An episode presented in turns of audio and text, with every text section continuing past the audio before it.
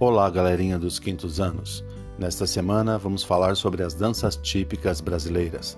As danças folclóricas são formas tradicionais de danças recreativas do povo. As danças sempre foram um importante componente cultural da humanidade e têm origens anônimas, passadas de geração para geração durante um longo período de tempo.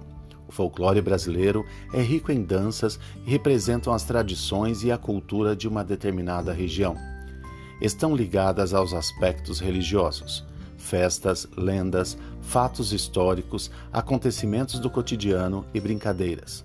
As danças folclóricas brasileiras caracterizam-se pelas músicas animadas, com letras simples e populares, e figurinos e cenários representativos. Estas danças são realizadas geralmente em espaços públicos como praças, ruas e largos.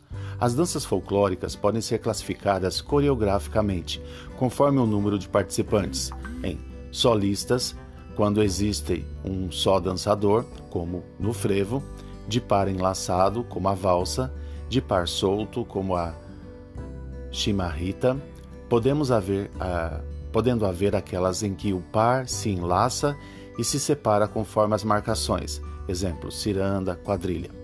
Algumas danças, como as primitivas, são de roda, pois nelas os participantes fazem roda, ficando o dançador ou o par no centro, como no caso do samba de roda ou batuque.